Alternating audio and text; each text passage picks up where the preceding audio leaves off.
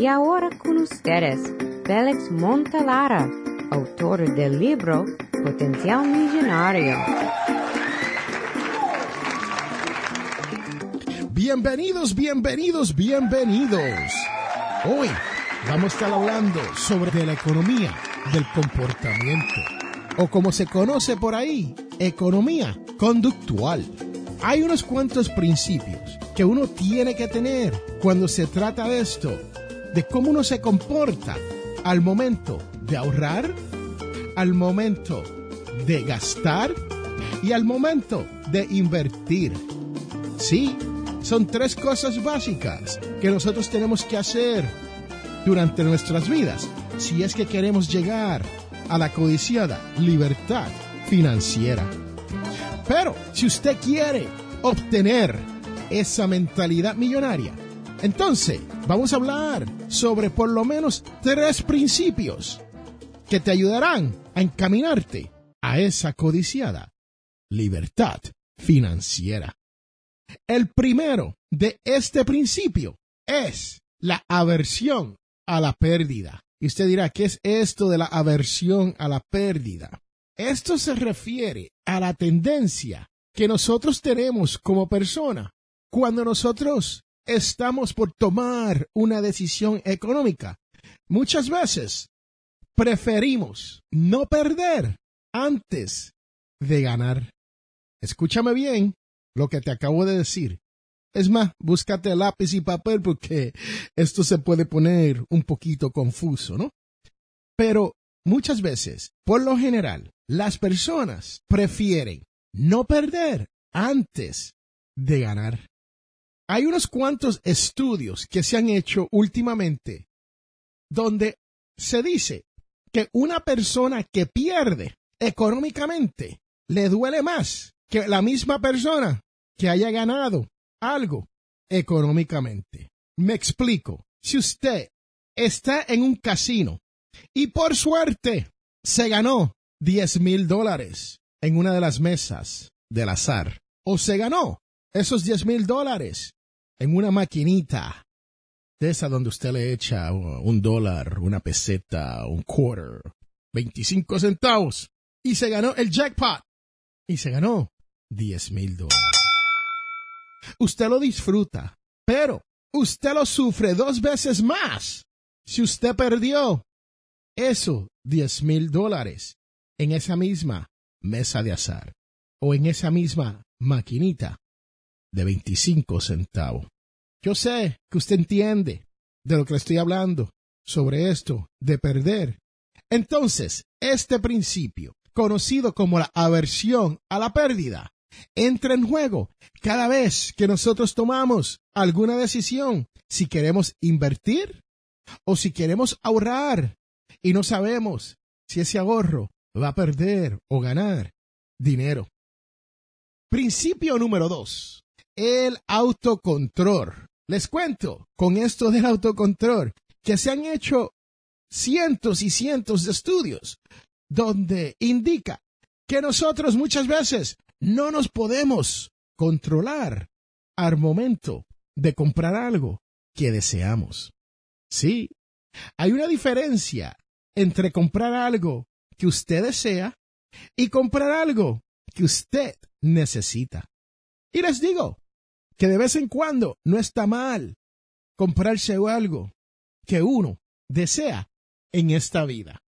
Eso del autocontrol se refiere a la conducta irracional, impulsiva, al momento de tomar una decisión. Muchas veces la falta de autocontrol interviene en las decisiones que nosotros hacemos casi todos los días. Un ejemplo de esto es cuando usted va a una tienda de departamento, a una tienda de caja que le llaman a box store, una de esas tiendas grandes, enorme, un supermercado, una supertienda, como vamos a tomar de ejemplo un Walmart o Home Depot o Lowe's o un supermercado cadena nacional aquí en los Estados Unidos.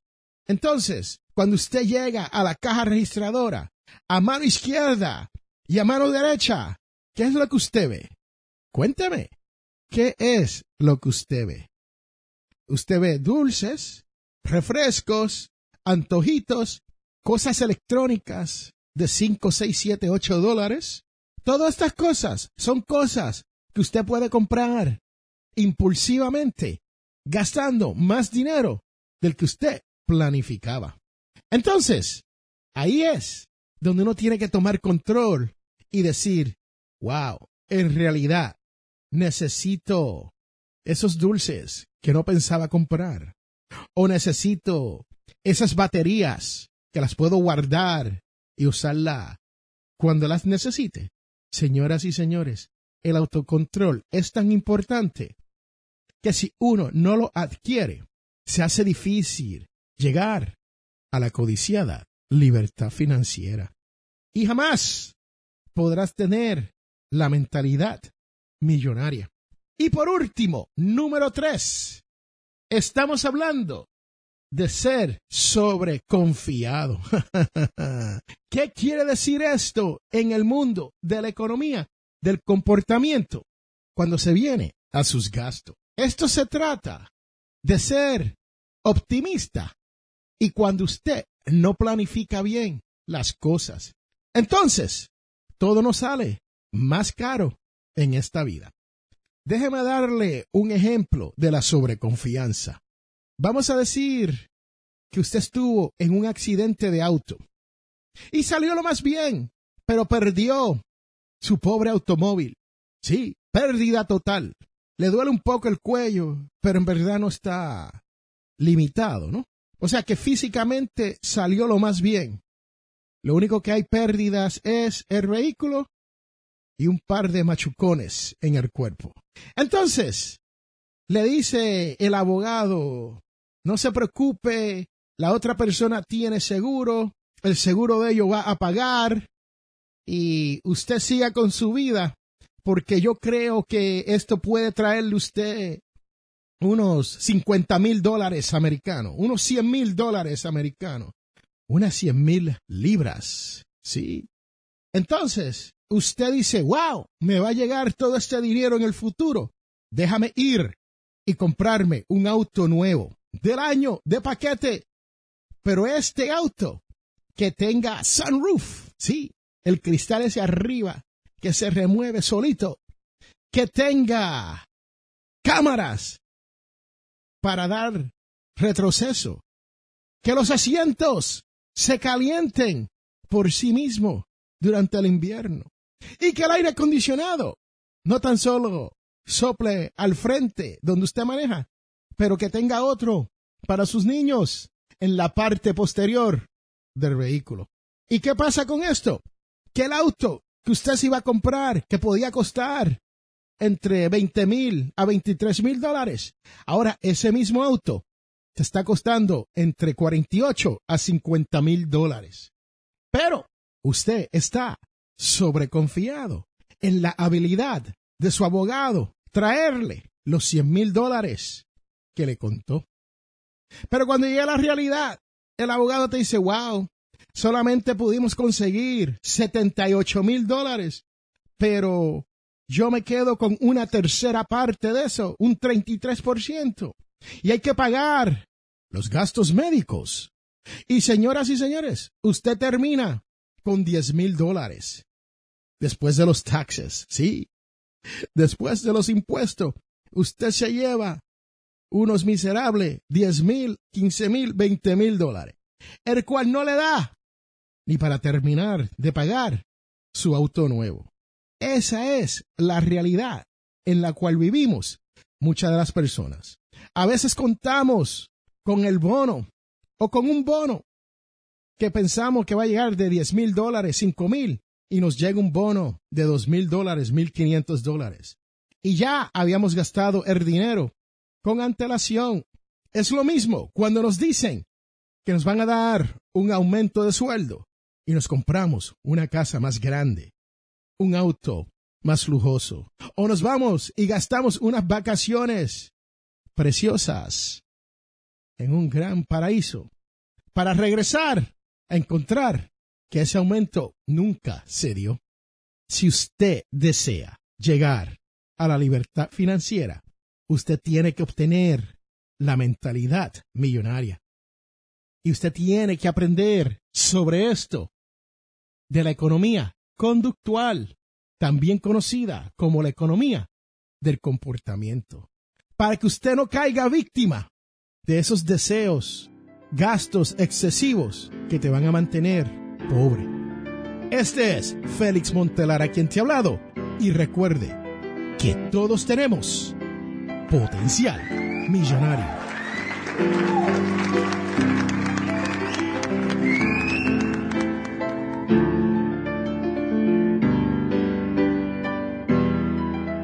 Este programa Potencial Millonario es traído a ustedes cortesía de undercovermakeup.com.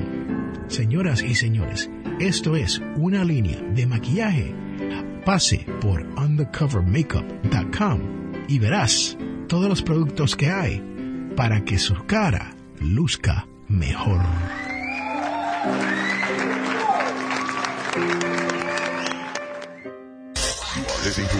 Audio Network Podcast.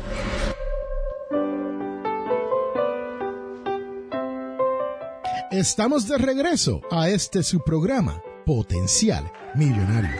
Y hoy, en este episodio 225, hemos estado hablando sobre esto de la economía, del comportamiento. Sí, hay que aprender cómo comportarnos, cómo actuar, cómo lidiar con su dinero para que logre que te llegue a fin de mes para que puedas llegar a la codiciada libertad financiera. Pero les tengo que decir que Potencial Millonario ahora es parte de audiodice.net. Pase por audiodice.net y ahí vas a encontrar podcasters de todo el mundo con sus programas dedicado solamente para ti. Si ahí no hay un tema que a ti te interesa, entonces va a ser difícil encontrar el programa en cualquier otro sitio. Pero pase por audiodice.net. Bueno, señoras y señores, si usted está aquí todas las semanas, les tengo que dar las gracias por escuchar este podcast. Gracias por todo lo que hace para aprender sobre esto de la libertad financiera, sobre el manejo de su dinero y sobre cómo lograr llegar a ser financieramente libre. Y ahora tenemos la parte más importante de este programa.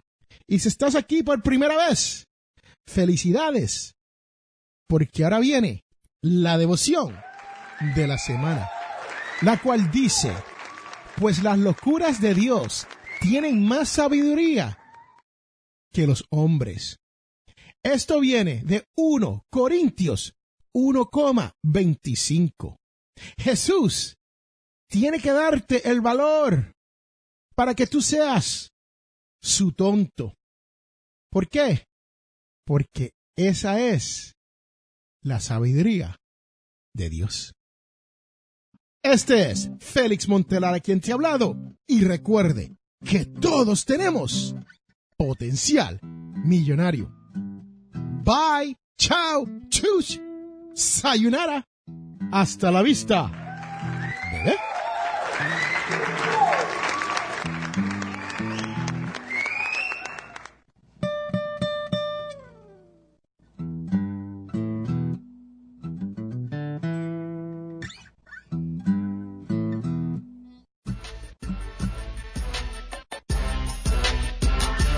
Les habla Félix A. Montelara, autor del libro Potencial Millonario. Soy de la opinión que hay dos tipos de personas, los que lloran y los que venden pañuelos. Si usted desea progresar con su dinero, te invito a leer mi libro Potencial Millonario. Con Potencial Millonario aprenderás todo lo necesario para hacer que su dinero crezca y llegar a la libertad financiera. Potencial Millonario está disponible en amazon.com o a través de potencialmillonario.com.